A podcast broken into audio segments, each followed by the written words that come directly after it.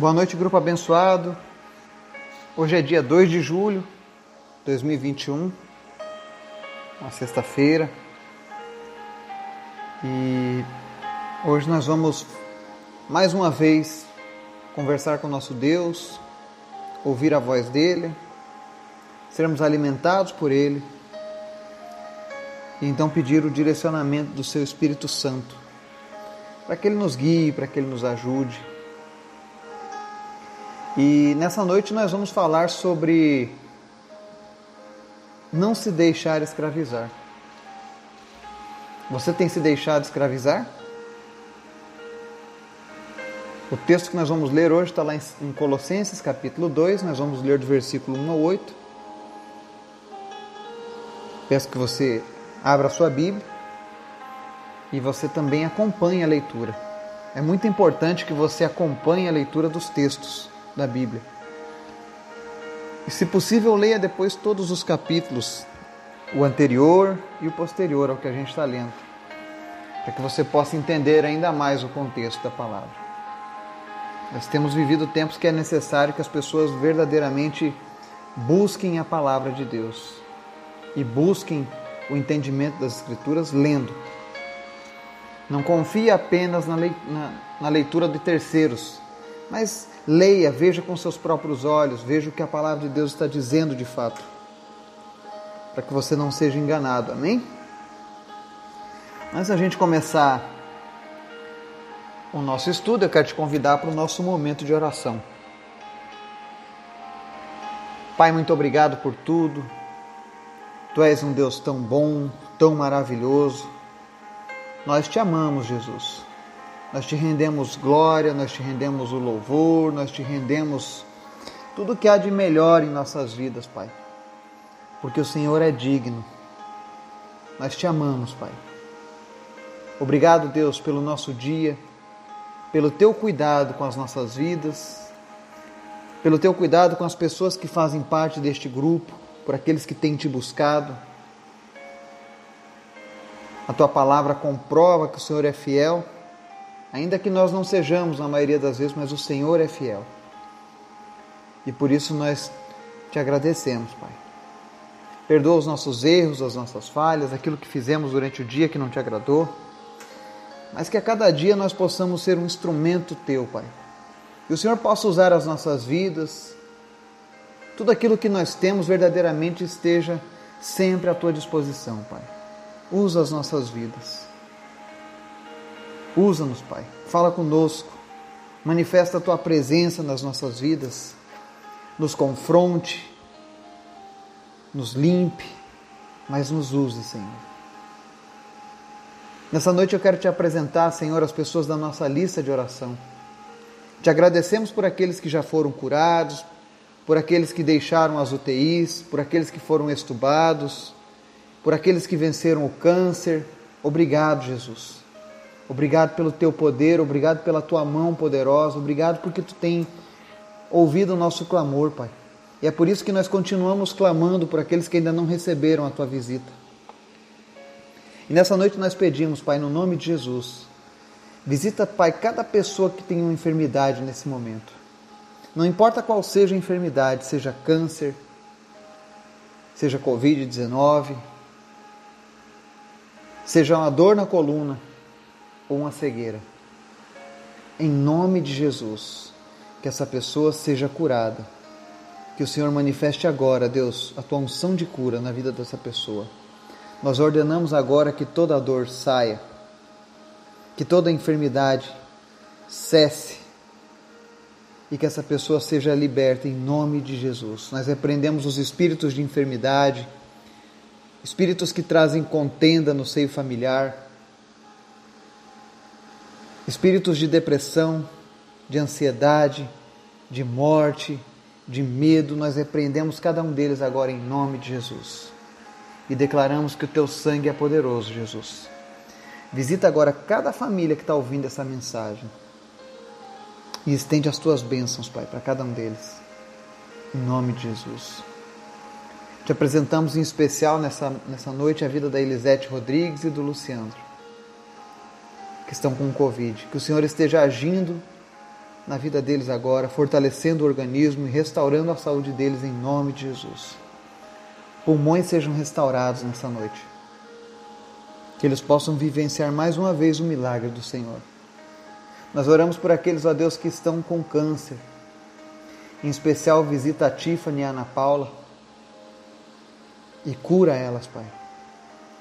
Em nome de Jesus. Não importa, Deus, que é metástase, que é nível 4. Coloca agora a tua mão de poder ali, Senhor, e arranca esse câncer de uma vez por todas, em nome de Jesus, e que ele nunca mais volte. Fala conosco, Pai. Cura a nossa alma, o nosso coração a cada dia. Aquele que tem duvidado, Senhor, que tu és capaz de falar com essa pessoa, em nome de Jesus, fala com esses corações nessa noite. Que haja convencimento por parte do Senhor na vida dessas pessoas e um comprometimento ainda maior contigo e com a tua obra, Pai. Em nome de Jesus, fala conosco, Pai. Amém. Texto de Colossenses, capítulo 2, verso 1 diz assim: Quero que vocês saibam quanto estou lutando por vocês, pelos que estão em Laodiceia e por todos que ainda não me conhecem pessoalmente. Esforço-me para que eles sejam fortalecidos em seu coração estejam unidos em amor e alcancem toda a riqueza do pleno entendimento, a fim de conhecerem plenamente o mistério de Deus, a saber, Cristo. Nele estão escondidos todos os tesouros da sabedoria e do conhecimento. Eu digo isso para que ninguém os engane com argumentos que só parecem convincentes. Porque, embora esteja fisicamente longe de vocês, em espírito estou presente, e me alegro em ver como estão vivendo em ordem e como está firme a fé que vocês têm em Cristo. Portanto, assim como vocês receberam Cristo Jesus, o Senhor continue a viver nele, enraizados e edificados nele, firmados na fé, como foram ensinados, transbordando de gratidão. Tenham cuidado para que ninguém os escravize a filosofias vãs e enganosas que se fundamentam nas tradições humanas e nos princípios elementares deste mundo e não em Cristo. Amém? Aqui nós vemos uma carta escrita pelo apóstolo Paulo a igreja de Colosso. E o que é interessante aqui no mover do Espírito Santo, às vezes tem pessoas que dizem assim: eu queria tanto que Deus falasse comigo, que Deus mostrasse a importância comigo. E quando eu leio esse verso 1, meu coração se enche de alegria. E eu louvo a Deus por isso. Obrigado, Espírito Santo, porque tu fala conosco através da tua palavra. Porque Paulo, movido intimamente pelo Espírito Santo ao escrever essa carta, ele já trazia uma mensagem do Espírito Santo de Deus para mim e para você. Você que tem duvidado da palavra de Deus que está nos ouvindo hoje. Você que queria que Deus falasse com você nessa noite. Paulo está dizendo aqui, ó: Quero que vocês saibam quanto estou lutando por vocês. Paulo está dizendo que estava lutando pelas pessoas, pela fé das pessoas. E ele fala aqui, ó, pelos que estão em Laodiceia e por todos os que ainda não me conhecem pessoalmente. Desde aquele tempo, o Espírito Santo já movia Paulo a lutar pelas almas. Tanto a do povo de Laodiceia, da igreja de Colosso, quanto as nossas. Ele está falando isso para mim e para você que não conhecemos ele pessoalmente, mas ele queria que nós soubéssemos que ele estava lutando por nós. Isso é tão maravilhoso da parte de Deus. A palavra de Deus é viva, é eficaz. A Bíblia é mais atualizada que o último jornal que saiu nos últimos segundos, enquanto estou lendo essa mensagem. Porque ela é a palavra de Deus. E você vê que a todo momento Deus levanta pessoas para nos ajudar, para que nós nos mantenhamos no caminho de Deus. E ele diz aqui no verso 2: Esforço-me para que eles sejam fortalecidos em seu coração, estejam unidos em amor e alcancem toda a riqueza do pleno entendimento, a fim de conhecerem plenamente o mistério de Deus, a saber, Cristo. Quando alguém perguntar para você, você sabe qual é o mistério de Deus? Responda: Cristo. Cristo é o mistério de Deus. É o mistério que estava sendo aguardado pelo povo de Deus no Antigo Testamento, que se revelou há dois mil anos atrás e que hoje opera nos nossos corações. Cristo, para você que tem acompanhado a gente há mais de um ano, você sabe, nós já tivemos um estudo sobre Cristo ser a sabedoria, sobre Cristo ser o conhecimento. E aqui Paulo está dizendo: olha, eu quero que vocês alcancem a riqueza do pleno entendimento. É desejo de Deus que eu e você conheçamos e vivamos a riqueza desse pleno entendimento. Que pleno entendimento? Os mistérios de Deus, a vida de Jesus, o Cristo. Porque ele diz aqui no verso 3: Nele estão escondidos todos os tesouros da sabedoria e do conhecimento. A verdadeira sabedoria e conhecimento que as pessoas tanto almejam não está nos sábios da montanha, como a gente via nos desenhos, nos filmes, mas elas estão em Cristo. Todos os tesouros da sabedoria e do conhecimento estão escondidos em Cristo. Você que é ávido por conhecimento, você que é ávido para encontrar a sabedoria, a chave da sabedoria. Busque em Cristo, apenas em Cristo, porque Ele é a fonte da sabedoria. Ele é a fonte de tudo que há. Ele é o Verbo que se fez carne e veio habitar no nosso meio. Amém? E por que que Paulo está dizendo para que os crentes, os cristãos, os filhos de Deus, sejam fortalecidos, estejam unidos e alcancem a riqueza do pleno entendimento. E aí no verso 4 ele diz: Olha, eu digo isso para que ninguém os engane com argumentos que só parecem convincentes. Infelizmente, muitas pessoas são levadas pelo engano. Basta alguém ter um argumento que pareça convincente, e se você não estiver arraigado em Cristo, se você não estiver buscando a sabedoria e o conhecimento que estão em Cristo, você será enganado. Basta vir um argumento bem elaborado, mais sofisticado, e ele vai te parecer convincente e vai te enganar.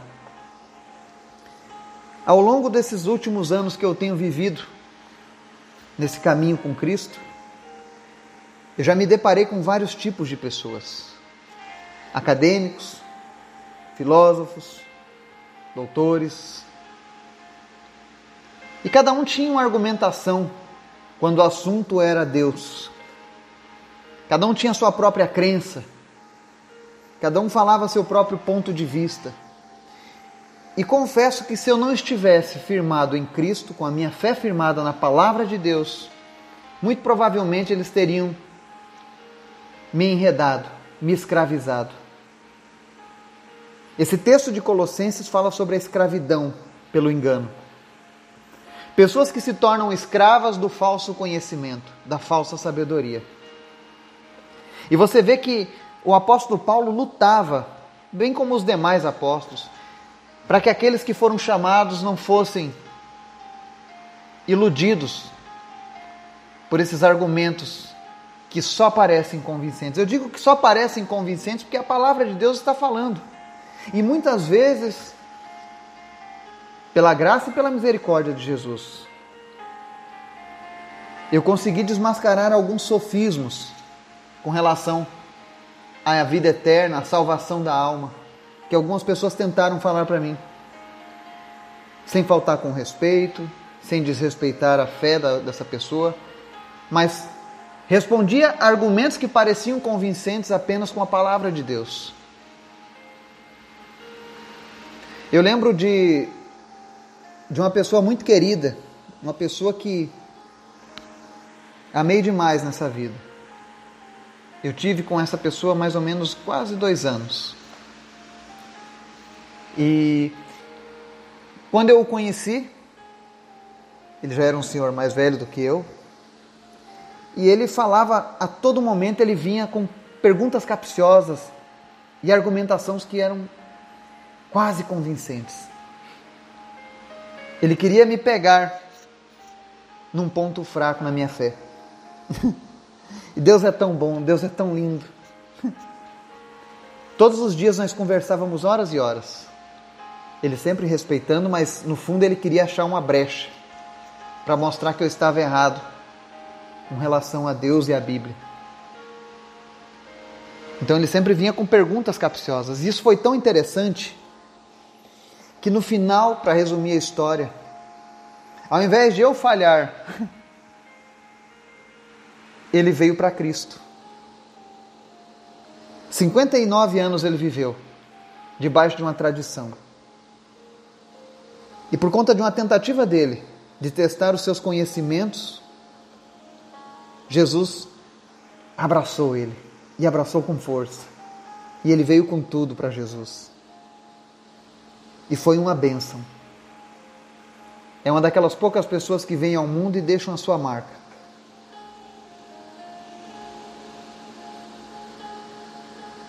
E eu louvo a Deus por isso. Porque eu sabia que era um plano de Deus para a vida dele e para a minha. Aquilo me fortaleceu a fé, me fortaleceu ainda mais o desejo de estudar a Bíblia e conhecer ainda mais. Porque existem pessoas que estão cheias de dúvidas. E nós precisamos ajudá-los, assim como Paulo. Essa missão não parou. Quando eu iniciei o trabalho desse grupo, o meu desejo era esse: não apenas fortalecer as pessoas durante essa pandemia, porque no ano passado, quando a gente começou, muitas pessoas estavam temerosas, tinham medo. Muitos estavam longe de Deus, afastados da palavra de Deus. Eu tenho certeza que tem pessoas aqui no grupo que se perguntasse: você vai todos os dias à igreja? Não, nunca. Mas eu sei de pessoas que todos os dias estudam a palavra, oram e leem a Bíblia. A partir do momento que a gente se conheceu através desse trabalho. E eu não estou dizendo isso que é mérito meu, isso é mérito do Senhor Jesus.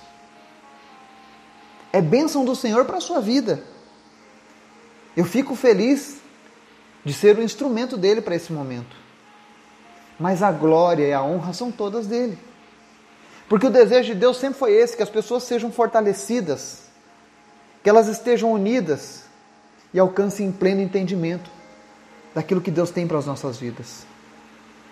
E aí Paulo segue aqui nos versos 5. Embora esteja fisicamente longe de vocês, em espírito estou presente e me alegro em ver como estão vivendo em ordem, como está firme a fé que vocês têm em Cristo.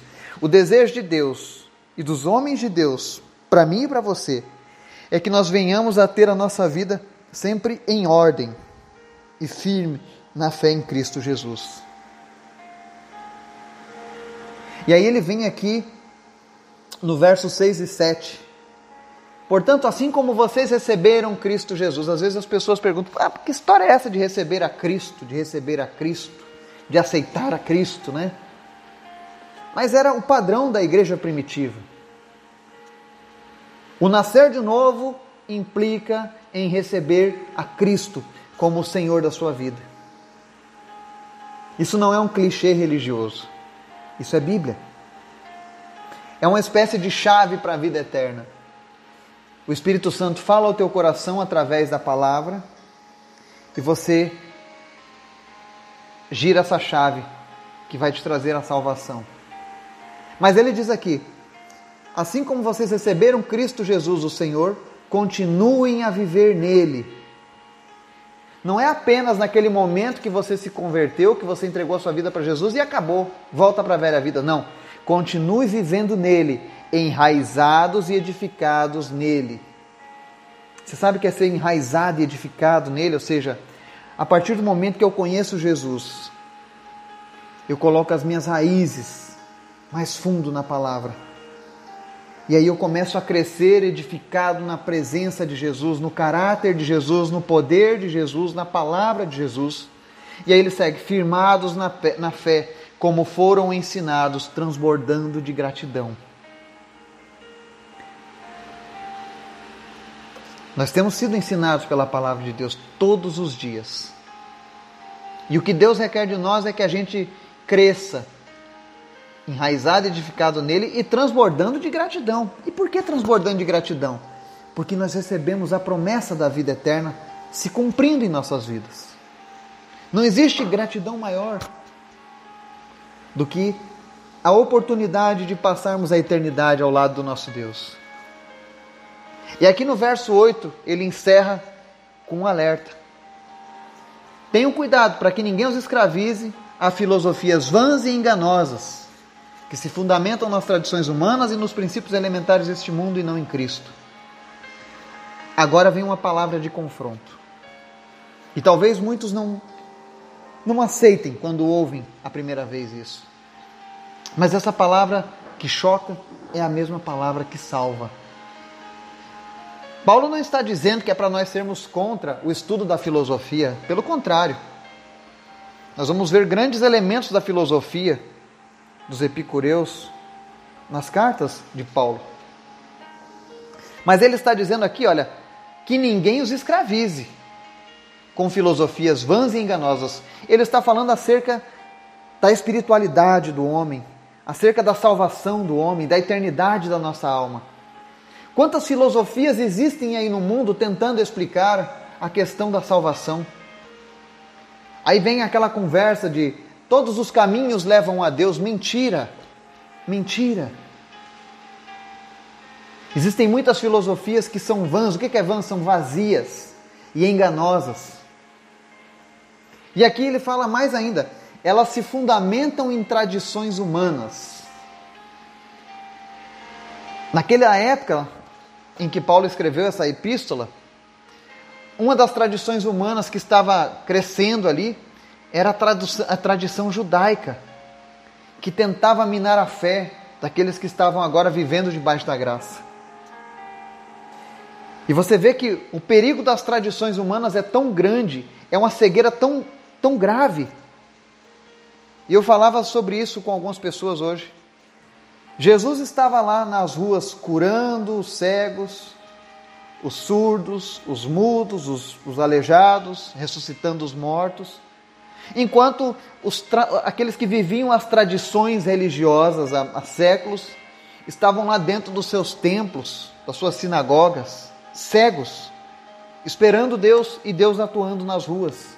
E o que é pior, a tradição fez com que eles apedrejassem Deus, perseguissem Deus, batessem em Deus, porque Jesus é Deus.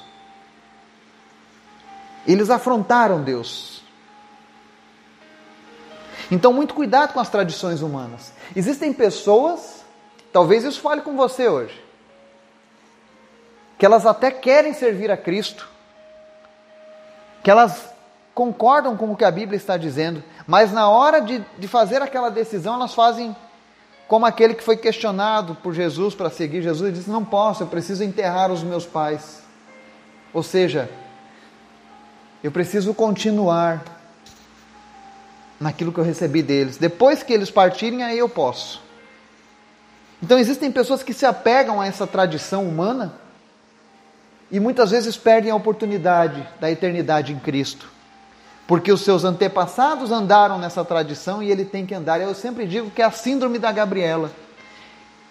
Eu nasci assim, eu cresci assim, eu vou morrer assim. Como diz na música. Síndrome de Gabriela. Querem viver apegado às tradições humanas para honrar os antepassados. E esquecem que primeiro nós devemos honrar a Deus, que nos dá a vida eterna. Então comece a pensar e refletir sobre isso. A Bíblia diz que Deus é Deus dos vivos e não dos mortos. Aqueles que partiram, nós não podemos fazer nada por eles. Mas nós podemos fazer algo pelas nossas almas e podemos lançar um fundamento para as próximas gerações. Nós conversávamos hoje à tarde, lá na chácara, acerca de propósitos de vida, o que você quer fazer antes de, de partir, qual é o teu objetivo. E eu respondi hoje: eu quero deixar um legado de Deus na minha geração. Eu quero marcar o meu tempo com a palavra de Deus. Eu sinto que eu não fui chamado para ser um espectador da fé, mas alguém que vive a fé, que propaga a fé em Cristo. E eu oro para que isso seja algo real na sua vida também. Que você não esteja contente com a vida de espectador da fé, mas que você seja alguém atuante na fé. Então, muito cuidado com essas filosofias, com esses argumentos que parecem convincentes. É muito fácil ser enganado quando você não conhece a palavra de Deus. Eu não conheço tudo. E o dia que eu partir, com certeza não estarei conhecendo quase nada da palavra de Deus, porque todos os dias ela se renova, todos os dias ela tem algo mais a acrescentar na minha vida. Mas eu não deixo de buscá-la, porque hoje eu sei mais do que ontem, e amanhã eu saberei mais do que hoje. Porque eu tenho buscado na fonte que é Jesus, a fonte da sabedoria, a fonte do conhecimento. Note que Jesus não está condenando o conhecimento do mundo, ou a sabedoria de algumas coisas do mundo, por exemplo, não está condenando as ciências médicas, a agronomia, a odontologia, a história. Não, ele está dizendo que a verdadeira sabedoria e conhecimento estão nele. E aí ele diz aqui mais: não apenas tradições humanas, mas princípios elementares deste mundo e não em Cristo. Filosofias vãs e enganosas que se fundamentam em tradições humanas e princípios elementares deste mundo. Há pessoas que antigamente faziam explicação do fogo, da água, do, do, do ar, através de, de, de certos ensinos, de mitos. E algumas vezes esses mitos são ressuscitados para tentar explicar novamente a salvação. Você vê, por exemplo, aqueles povos pagãos que cultuavam a, as deusas da fertilidade, deuses da colheita, né? Elementos rudimentares deste mundo, coisas para principiante. Mas aí Jesus veio e trouxe a sua palavra, trouxe o seu conhecimento, trouxe o seu Espírito Santo, capacitou o homem, regenerou o caráter destruído da humanidade por conta do pecado. Então não há mais desculpa para que você seja enganado. Busque respostas na palavra. Não se deixe ser escravo. Existem pessoas que antes eram escravas do pecado e agora são escravos de tradições, de filosofias, de ensinamentos falsos. E é difícil se livrar dessas coisas. Mas se você buscar ao Cristo, se você conhecer o mistério de Deus, Cristo, Jesus, você com certeza vai ser livre. Porque a palavra diz lá em João 8,36, e grave isso: Portanto, se o Filho os libertar, vocês de fato serão livres. Se você ainda é escravo do pecado, dos falsos ensinamentos, das filosofias que são baseadas em tradições humanas e princípios deste mundo e que não, não, não são em Cristo, venha para Jesus, porque Ele pode te libertar. E aí sim você será livre. Aí sim você vai ter o poder de escolha novamente. Aí sim você vai ter sabedoria e conhecimento. Esse é o desejo de Deus para mim e para você. Que a palavra de Deus fale ao teu coração. Que o Espírito Santo venha te auxiliar nas suas decisões. E que você seja liberto em nome de Jesus. Que você seja livre daquilo que te oprime. Que você possa ter uma boa noite em nome de Jesus. Amém e amém.